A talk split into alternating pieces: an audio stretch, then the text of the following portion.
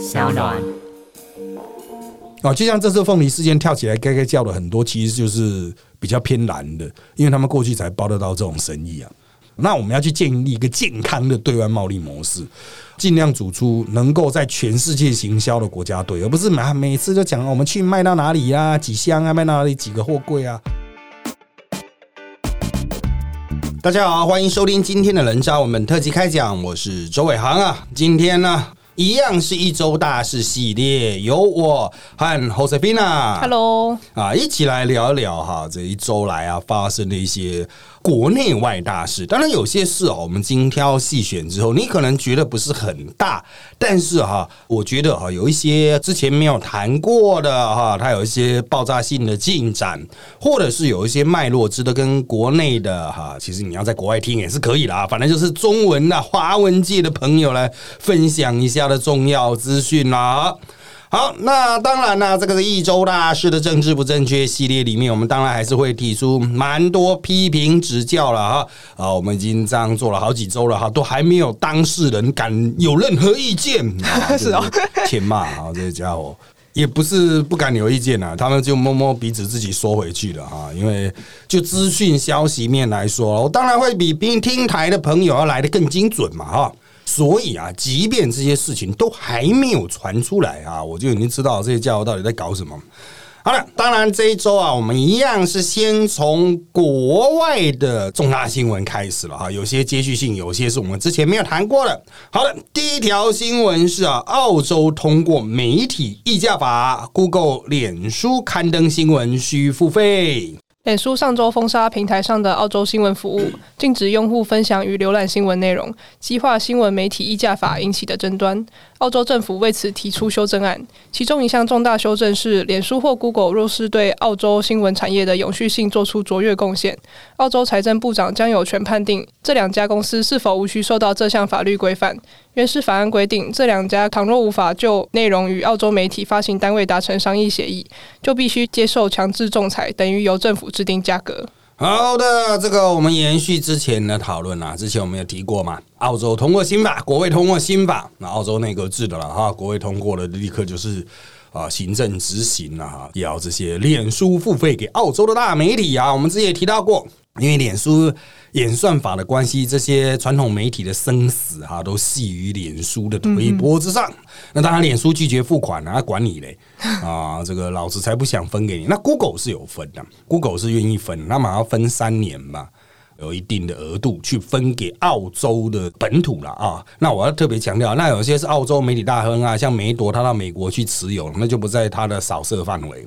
那当然，脸书在 ban 掉这些澳洲媒体的时候，有些媒体是非盈利的媒体、公益媒体，比如说俄服的新闻啊。啊，或者什么社服的新闻啊，脸书也都全 ban 了哈，所以那个时候一度引起很大的争议啊。啊，脸书就是不想付钱嘛，就把澳洲媒体 ban 了，但是连那种公益性的都 ban 掉，那不行啊。当时我们就预言，一定会有一方退一步。当然了，以规模而论呢，要退当然是澳洲政府啊。啊，因为我要再次强调，他们内阁制嘛，国会和行政体系是一体的，所以他们就认为这样玩下去是不行的，不行所以他们就稍微修法，就说：哎、啊，如果脸书和 Google 啊有对这个所谓新闻产业的永续性啊哈，他这个讲的很模糊啦。所以要不要付钱可以讨论了哈，但是你要帮助我们，你不可以降我那个触及率啊，啊，你不可以让我的，就像我们之前有提到嘛，新闻媒体的触及率降到三趴左右啊太低了追踪粉砖的人数的三趴左右，真的太低了啊！那你如果能够留大家一条活路的话哈，我们或许哎、可以不用付钱，或者是以其他的形式啊来进行互动。不然我们不付钱，改用司法互助啊，你协助我抓人这样子啊。那当然啦，澳洲政府做出这个重大的退缩啊啊，我们认为会起一个领头羊的作用。因为他是第一波发动攻击的嘛，他都这样做了，澳洲尝试对脸书发动攻击失败了，然后退缩了，啊，那其他家哈可能就比如说像一些欧盟的国家，欧盟会一起谈啊，欧盟会跟脸书对干的，然后还有美国两大市场嘛。美国是直接把脸，因为他是美国企业，他是直接把脸书叫到那个参议院、众议院去，直接听证会就开、哦，就说你是不是有什么接受俄罗斯的那个什么军魂啊什么的啊？啊，在美国听证会是不能胡乱，我在那边要稍微厘清一点哈，就是理论上这种听证会就是他在执行某些政府公权力嘛，所以如果你胡乱是有刑责的。那台湾也有这种国会有学这一种美方的那种机制啦，但是他因为我们没有调查权嘛，我们有监察院嘛，哈，这是另外的，所以我们的国会。就立法院开的公听会啊，就训很多啊，上面大家都随便乱胡乱，都胡乱，对啊，随便叫你来讲，你也随便讲讲这样子。我觉得其实应该修法修一修了，随便乱讲啊，就没意义了吗？对啊，那至少人家皮会拉紧一点嘛，不然现在公听会都变胡乱大会啊。那公听会不管是中央开的地方开的都莫名其妙的，全部都随便乱讲话，对，没意义。像那个什么石虎保育的那地方县议员、乡代表，那全部都乱讲干话。那没有，以前我们都吃石虎的，最好抓得到石虎了。拜托，我小时候就看不到石虎了，好不好？啊，这些一堆这种虎蛋仔啊，应该严刑峻法了哈。好了，还有澳洲了啊，澳洲现在的状况就是他退缩了，其他国家应该也会陆续退缩。所以很多人讲说，到底要怎么前置脸书了？除非有第二大的脸书出现啊，另外一个大平台。那我认为目前哈。基本上没有这种社群平台足以挑战脸书的存在，包括它的现有的脸书，还有它的后继的买进来的 Instagram 都没有办法有人挑战它啊！所以你会说哇，脸书和 Instagram 也不太一样哈，一个是图像界面嘛，一个还是比较偏文字界面。那我个人的看法是说，可能要下一代的社群软体出现，才有办法超越脸书的霸权，把脸书从王座上拉下来。啊，但是目前看来哈，我们主要的这个产业界都还没有想出一个足以可以跟脸书竞争的模式。你去发展出一个很像脸书的东西呀，哈，我认为没搞头。啊，像脸书这个霸权兴起之后，很多人说我要转到其他平台，的确有一些其他的平台，可是那些平台哈都跟脸书太像，所以要去跟脸书竞争的不可能。啊，很难呐哈！当然，最近人家讲说，那声音平台呢啊，像 Clubhouse 哈，在我们最新看的数据已经过热潮了。哦，台湾还没有完全过，日本已经完全过热潮。日本已经是极盛期的百分之一流量。天哪，那么少？嗯，只剩百分之一。台湾大概剩百分之十啊。它就是一个技术功能了啊。像我们这个商岸的 APP 也有附内建这种类似一样的功能，而且安卓可以用。Clubhouse 到现在还没有上安卓，就是它的一个很致命伤。啊，它就变成贵族，所以怎么样去扩大平台的使用性，它的功能性真的是大在问啊！那我们只能静候下一个足以超越脸书的巨型的那种社群媒体出现了哈。但现有的东西应该都不是啊，因为大家都看不出来有什么特别的爆发成长性啊。好的，接下来我们来看看阿布纳日本人京都、大阪、爱知等六府县。二十八日已解除紧急事态。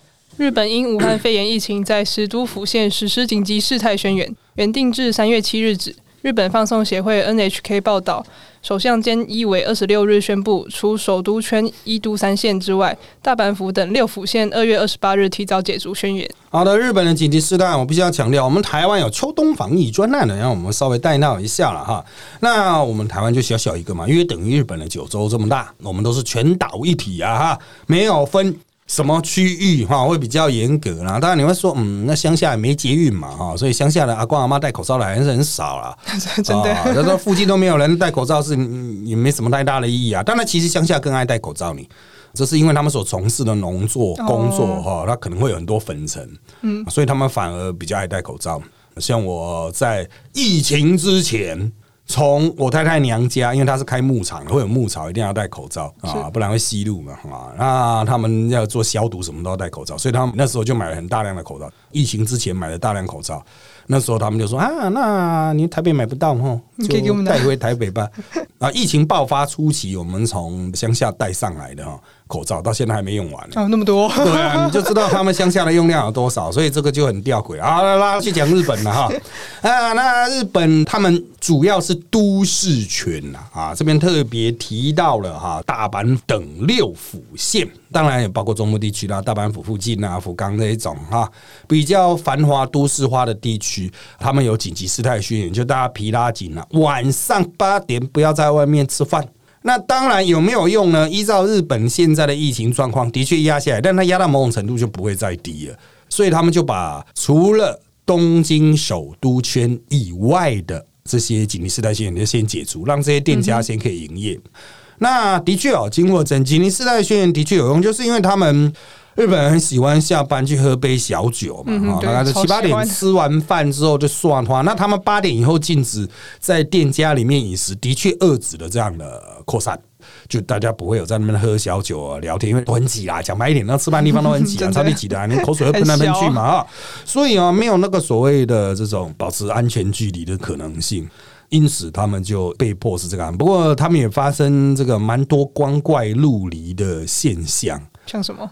他们好像有一个叫什么在家用餐警察啊、那我们听到这种词啊，那它当然原来名词是另外一个词啦，我把它翻译成中文就是在家用餐警察。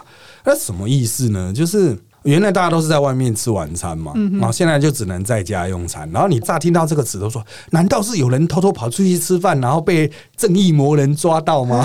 这个称之为在家用餐警察，听起来很合理耶错错，不是。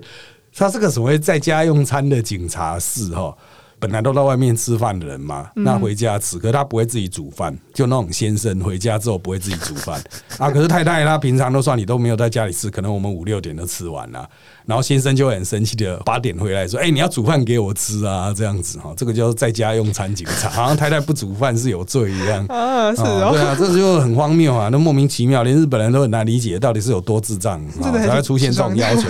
你没有饭吃，你不会去 Seven Eleven 啊？Seven Eleven 家还是二十四小时啊？是白鸡吗？哈，不过东京那现在还是吉尼斯代宣言啊。啊，东京的状况，因为那毕竟首都圈嘛啊，人又这个多，状况比较严峻啊，主要的个案呢还是从那边不断的出来。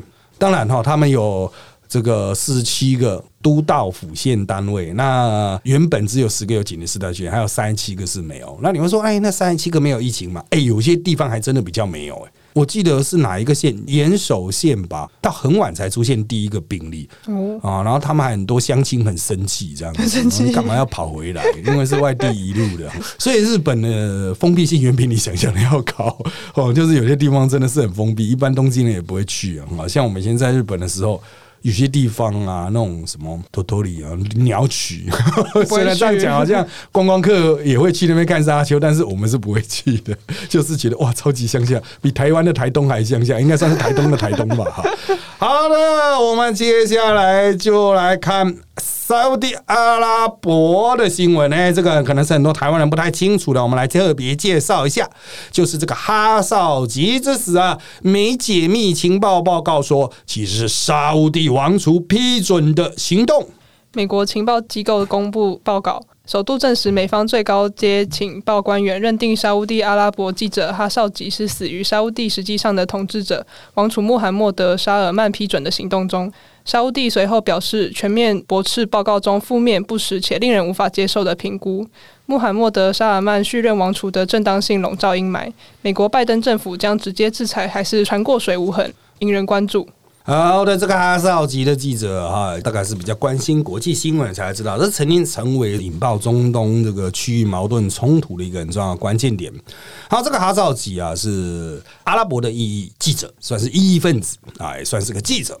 那他死于什么样古怪的状况呢？他流亡到土耳其去了啊！要我先跟各位提醒，阿拉伯是一个专制的国家，它不是民主国家啊，王权统治的专制国家，沙特阿拉伯。那他逃到土耳其去，继续从事新闻报道，揭发这个沙乌地不公不义啦，啊，沙乌地王朝的腐败啊等等。那他有一次哈进那个沙乌地领事馆啊，应该是去换护照吧，还是换什么签证什么的哈，就是去进行一个手续。当然，他当时的女友哈，应该讲女伴，就是很担心说，哎、他你这样进去会不会有事？但是他说哦，不会有事。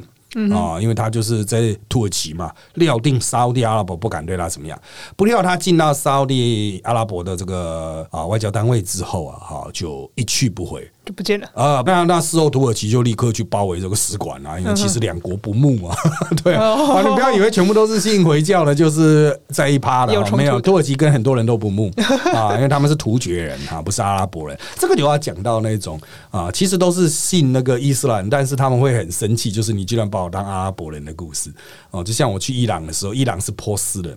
信的也教派也不太一样哈，他们绝大多数是什叶派的。他那时候这伊朗人，我去到那边，他就跟我讲说：“哦，这个你是不是觉得我们都骑骆驼？” 然后我就说：“哦，没有没有没有，虽然有这个印象，但在那边没有看到骆驼。”他说：“对，骑骆驼的是阿拉伯人，我们不是阿拉伯人。”然后我们指着他的文说：“哎。”你们这是阿拉伯文吗？他说没有，那是我们的语言叫 Farsi，就波斯文啊，Farsi，他只是用阿拉伯的字母，但是我们跟阿拉伯的字母不一样，我们多几个，对我们不一样，不一样，虽然看起来很像，但不一样，不一样就是不一样啊。所以土耳其跟阿拉伯不一样，突厥人嘛啊，那你要讲维吾尔族啦哈，就是都是他们的远亲这样子。好，那土耳其就很认真的办这个案子，那他们研判啊，这个哈绍吉啊是被在使馆内杀掉啊，然后被分尸。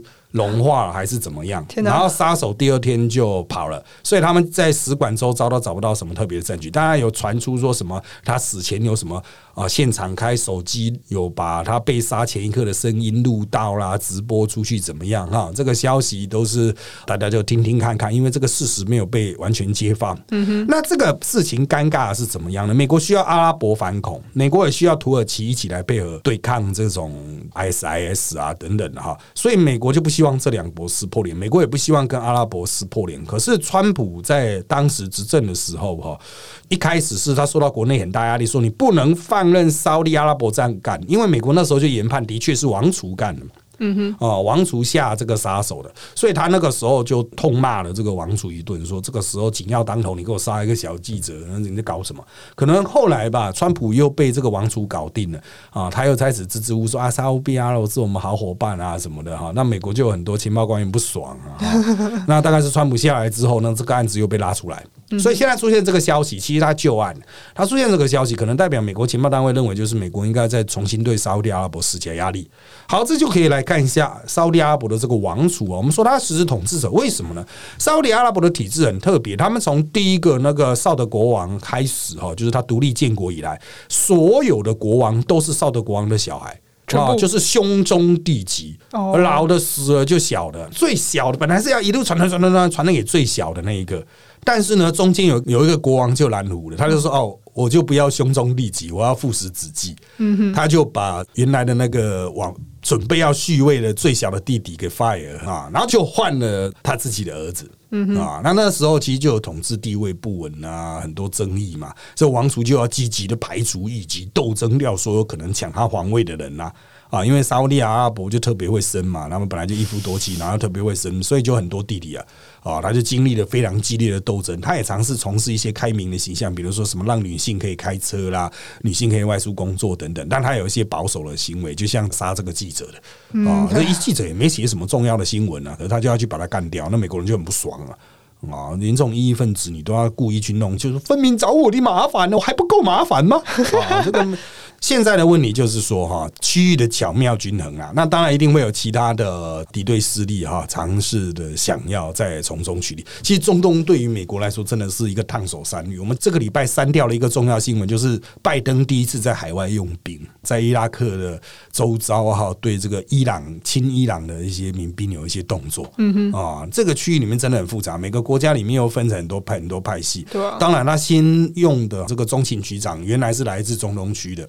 比较了解状况，但那个新上任的局长就说冲突点会是在台湾海峡，所以他要来顾台湾海峡，所以美国到底会先顾哪一边都很重要。那沙利亚这个王子啊，哈，应该也是料想，就是说啊，美国应该会去顾台湾吧。我应该不会管我吧？很难讲啊，因为拜登毕竟是民主党嘛，民主党都是很重视人权的。他跟撩你两下，你都受不了，因为沙特阿拉伯就是很不重视人权的国家。好的，那我们再来看呢国际新闻的最后一趴，也就是说，继加拿大之后，荷兰开欧洲第一枪，国会谴责中国在新疆进行种族灭绝行为。荷兰国会二十五日通过一项不具约束力的动议，谴责中国处理境内穆斯林少数族群维吾尔人的方式等于种族灭绝。动议指出，中国正发生对于境内少数族群维吾尔人的种族灭绝，但未直接表明中国需为此负责。好的，这提出一个动议了哈，那当然。啊，就像美国国会哈，他们会提出很多的这种动议建议案啊，但是因为是涉行政权的部分嘛哈，所以绝大多数这种案子就是表达国会的严正关切之意。台湾也有啊，台湾也经常会提出一些这种不痛不痒的宣誓啊。您说有什么意义？就是啊，表达朝野一致啦，哈，表达我们国会的立场也好了哈，有总比没有好。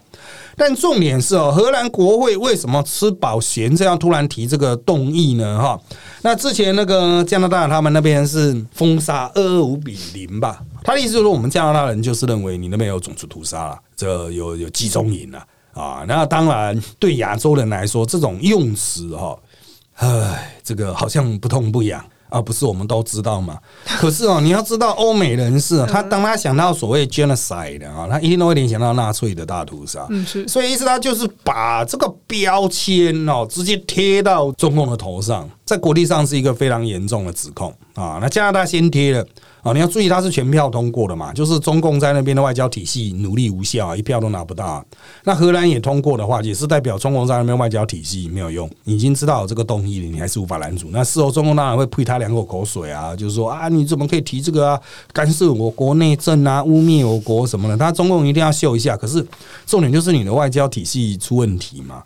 当然是中共制造的嘛，你就是要在那边搞那个维维吾尔人的什么叫再教育营啊，其实就集中营啊。像我们都会，我们做争论的，我们都会一直叫卫星图去看啊。他们就说哦，只看这个集中营又变大又变大，越盖越多，把很多维吾尔人抓进去。不论中共对他有什么解释啊，实际上很明显就是中共都意图要彻底把这些维吾尔人的民族性完全弄掉，让他们觉得自己是汉人。这个已经是对中共最宽容的一种解释，根本不是说要提升他们什么就业能力什么的啊。维吾尔人本来就有他自己的工作啊，本来就有就业能力啊，是中国人跑去抢工作嘛？对啊。啊，在新疆那个抢工作的中国人很多，以前还只有建设兵团在那边种田抢水就算了。现在新疆那个什么乌鲁木齐什么哈，全部都满是中国比较其他省市的人移过去，不是原生的在那边土生土长的。嗯哼，啊，那当然就会抢维吾尔人的工作嘛，因为中国人的语言能力毕竟比较好一点所以区域冲突啊，这样一直被压制啊，其实中共他这样发展下去，我们是觉得在台湾的角度看过去，单纯就是蠢了。那你还不如用那种多元开放的社会去把它吸掉。如果你真的希望让所有维吾尔人都不再的觉得自己是维吾人，那你就提供多元的那种文化环境，让他在比如全中国的每一个城市里面慢慢落地生根，跟大家混在一起，久而久之就会慢慢融合，大家就不会觉得说，哎，你长了这个样子一定是维族。其实中国在二十年前是对维族是另外一种歧视，就认为维族都是小偷，大城市里都有维族，然后大家就觉得这些都是抢匪啊、扒手啊啊那。可能中共现在对维吾尔在教育营有利用这一种一般汉人歧视的想法，就是维吾尔人就欠教育，这样都是小偷抢匪，所以把他抓去关是应该的。借由这样子的想法去推动他的集中营啊，哈，对欧洲人来讲，这怎么看都不都跟当年的纳粹一样嘛？对啊，就觉得犹太人是小偷寄生虫啊，把我们的钱赚走这样。哦，其实老共觉得他可以唬烂他自己的百姓，可是要唬烂欧洲人，我觉得越来越难了啊。特别是拜登，我要再次强调，他是民主党啊，民主党人特别给拜啊，他很重视人权这种东西。哦，你不把这个东西搞好，小心那个贺锦丽跑去吐你两口口水啊！啊，人家是那种女权各种权的象征，还是少数族群嘛，还有印度裔嘛，哈，所以我个人认为，在这样的情境之下，其实中共势必。在某种程度上要面对这个新疆的集中营的事实，要公开的面对，因为它会变成所有全世界各国跟他竞相提款的工具啊。现在已经两国通过决议了，接下来也许世界各国都会通过。那如果一旦形成了这样的氛围的时候，中共你要怎么在国际贸易上谈判？人家只要质疑你新疆出来的东西是集中营出来，你就完蛋了。因为欧洲当时就是在进行那个二战责任追溯的时候，就是集中营生产的制品而输往全世界嘛。替德国赚外汇嘛，哈，像这样子的状况哈，欧洲人是很在意的，所以我是觉得中国难处理的啦，哦，这个事情难瞧。可是老师为什么现在开始关注这件事情？应该是说国际歧视在二零二零年之后哈，产生很大的转变。本来大家都觉得金中可以获得很大的贸易利益，可是美国主导全球供应链重组嘛，中国势必被排除出先进制程之外。啊，所以他们在寻求重组的过程，你跟中国利益做某种切割牺牲，他就觉得那我没有必要卖你面子啊。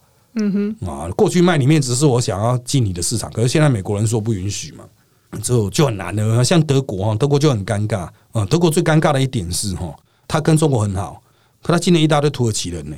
德国十分之一是土耳其人呢，啊那么多，啊，土耳其裔，土耳其裔就维吾尔人了，所以 这个事情不好处理哦。如果闹得很大的话，德国内部会很不安。就是这个，反正梅克也要滚了啊！梅克尔他会长期轻松嘛，新的可能就他们马上要举行大选，基民党能不能赢是未定之天，因为疫情造成的经济损失真的太大。大家可能会觉得，就已经烂成这样，为什么还要卖个中国面子？他一点屁用都没有啊！啊，根本没办法帮助我们。中国一直强调有有有，我可以帮助你们哈，到底帮了什么？没有时间，也没有啊，什么都没有。你是说中国的疫苗只有中国人自己在用，还有一些非洲穷国啊、中南美洲的穷国在用啊？那有钱国家德国可以自己做疫苗，管你去死哦！啊，那当然这也是你很多人讲说啊，人权问题不能单纯直接讨论嘛。有时候经济利益很大，大家就装作没看到人权问题啊。可是有时候经济利益的焦点一旦转移，大家就会突然看到人权议题，然后把你这个小小的人权议题看得超级大，这样放大。对啊，就像我们在台湾，我们觉得啊，台海过去都长期不受重视，可是现在大家都很重视台湾，大家都跑过来了。对，那就变得 反而就是其他地方难道不重要吗？哦，就像大家都在注视香港啊，那缅甸不重要啊？哦，这个就是大灾问的，那到底谁重要？当然，台湾是趁人家注意，赶快买一些飞机大炮了啊！之后再看看该如何处理后续。好，接下来看国内新闻那上周五传出中国禁止台湾的凤梨进口，所以总统出面谴责中国突袭禁止台湾凤梨，指示农委会应应变协助。总统蔡英文二十六日以“挺农民一起吃凤梨”为题表示，中国以突袭式的通知单方面暂停输入台湾凤梨这件事，显然是非正常的贸易考量。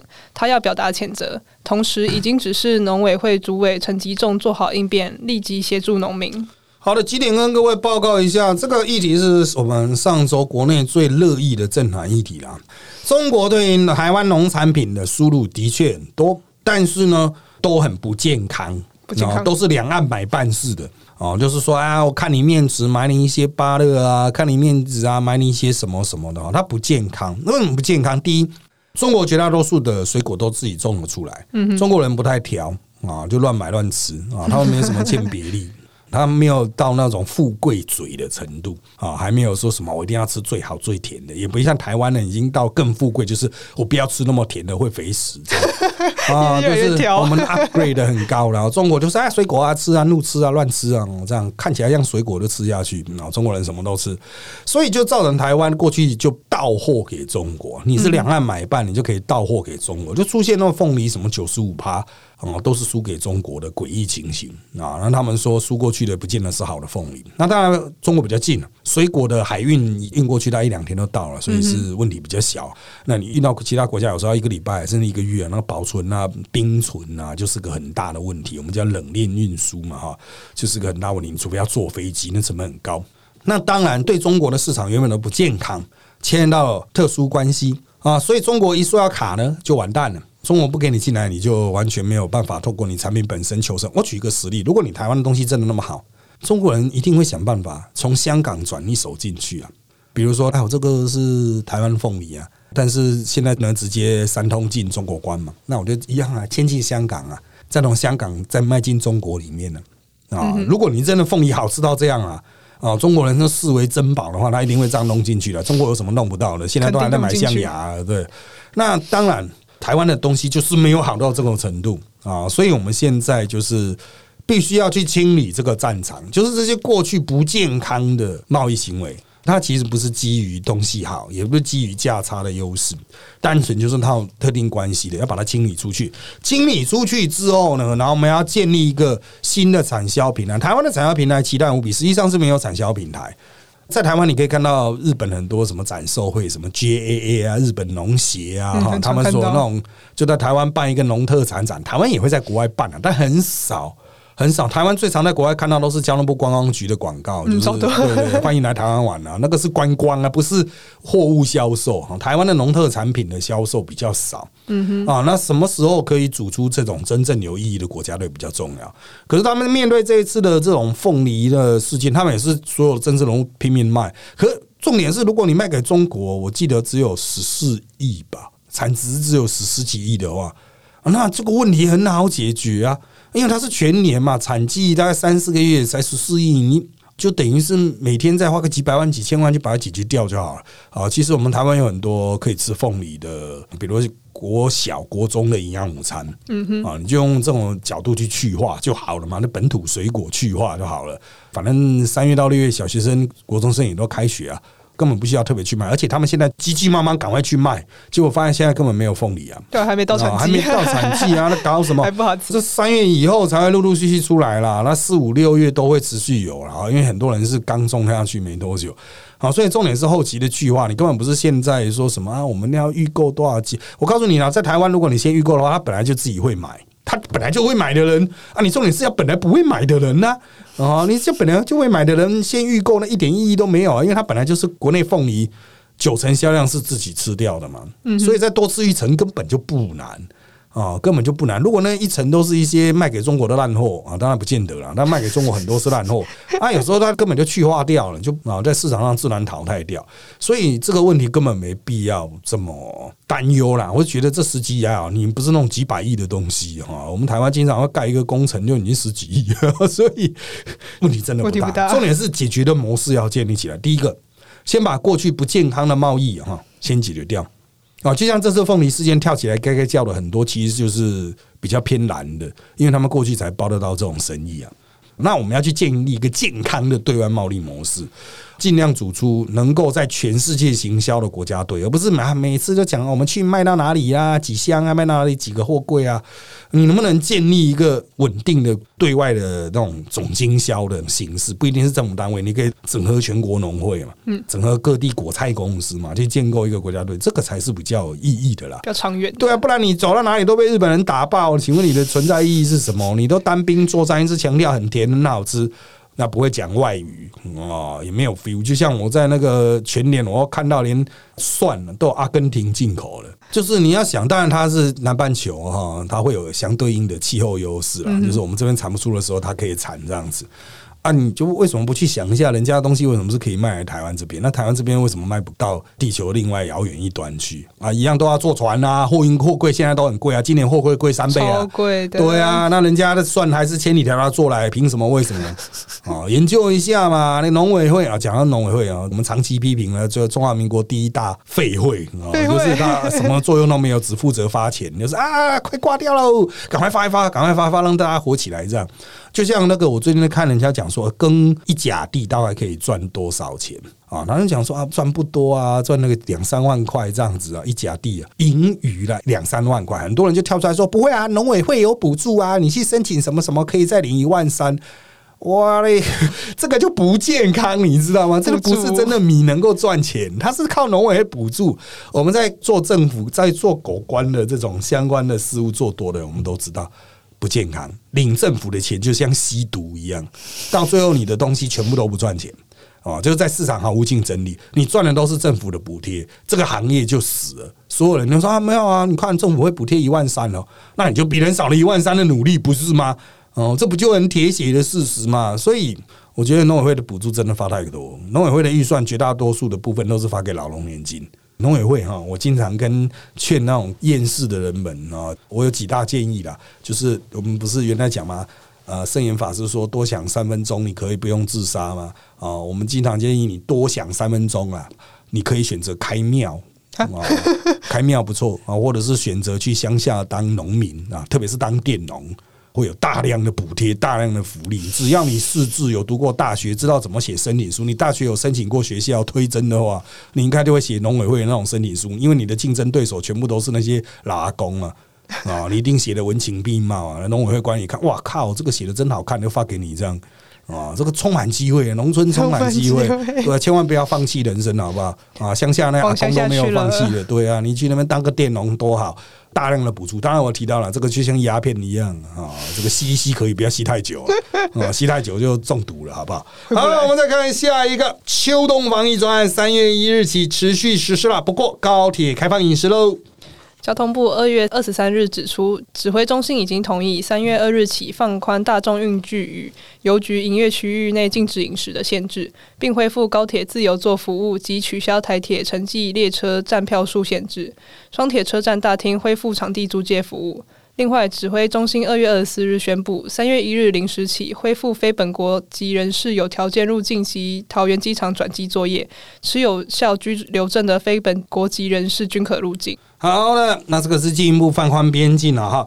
当然，大家比较关切的是高铁能不能吃，台铁能不能吃了哈。我们都经常讲啊，他们是一个便当公司，然后经营铁路了啊，这个不能吃便当啊，重创该企业形象。铁路便当 对，所以尽早让它恢复吃便当。那高铁哈，当然比较快了哈，不吃也不会怎么样。但是喝个饮料什么的，是很多人搭高铁的时候的需求嘛哈。放宽总是让大家比较便利啦，当然这也象征国内疫情的威胁哈，在不逃疫情之后。已经获得相当的解除了哈，这国内的部分，那对外的部分呢，主要是哈，我们开始恢复转机作业啊，这个转机作业也是航空公司很重要的收入啊，因为在之前那个疫情的期间，很多转机在某种程度上视同路径啊，所以就被 ban 掉了，那它使得你要飞去很多国家，如果没有直航的话，就非常的麻烦，除非你找到一个转机点，然后它对于转机是没有限制的。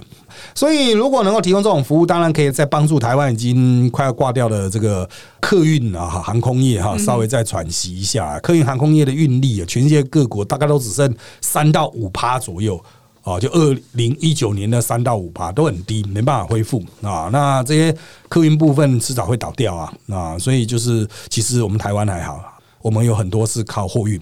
华航和长龙都有货运嘛，比较大的是日本的哈，JL 日航啊，还有全日空 ANA 啊哈，都快倒了，是真的快倒，因为原本就快倒了，原本就快倒了。对，然后经过一年以后，日本政府一直也是撑不下去，有可能他们就是现在要倒哪一家，有可能是全日空啦，ANA 啦。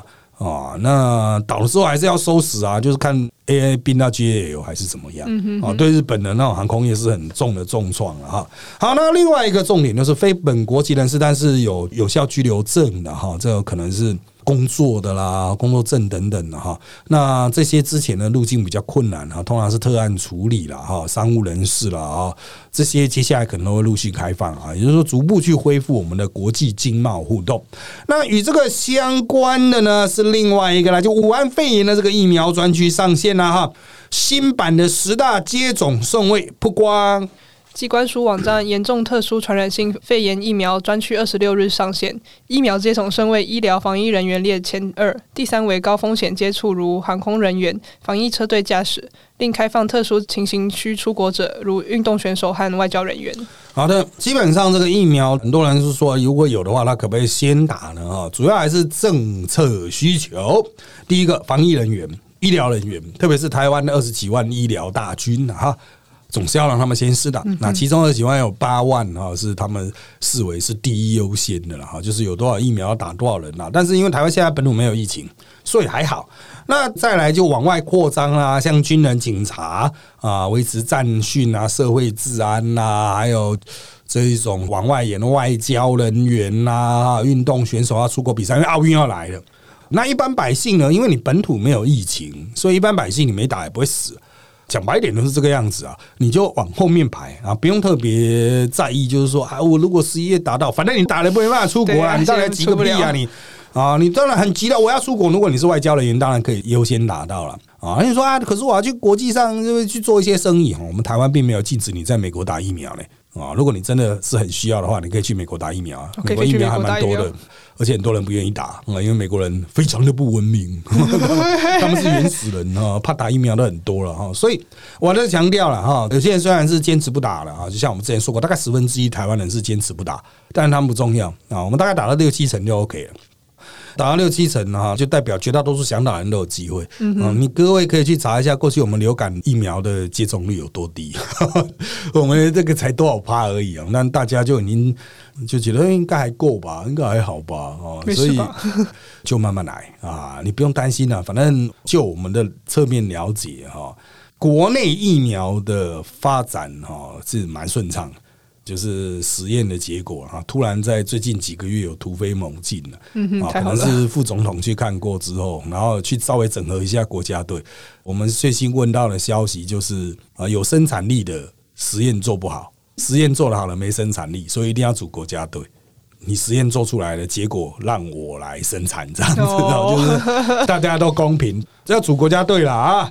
好，那我们这一周的最后一个主题就是这个二二八啦，蔡总统啊，二二八上面说我们要继续追求转型正义，历史真相才能到成。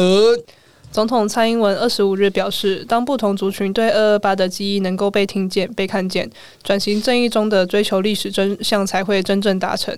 二二八事件不再是禁忌，属于原住民族的观点也不会再受忽略。好的，这是总统去参加这个二二八的原住民的研讨会上讲的。那事后在高雄也有做出一些相对应的宣誓啊，之后会有一些专门的分析的文章哈，那继续跟各位详细说明蔡总统的理念了哈。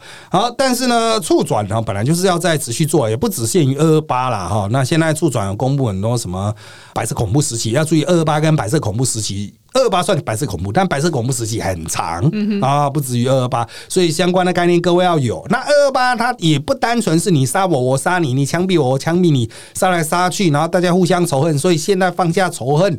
没有这么简单啊！二二八，我们重点还是历史真相的还原，到底谁做了什么，发生了什么事情啊？该还给他一个清白，还他清白；该给公道的给公道，没有说哪一边就一定是对，哪一边就一定是错。太过简化的看法，都会抹杀掉二二八的本质的意义啦。就像二二八，它到底是什么纪念日呢？很多人说啊，纪念二二八之前前年不是什么欢庆二二八被大家干爆啊啊！那卖东西卖到不知道二二八是什么那。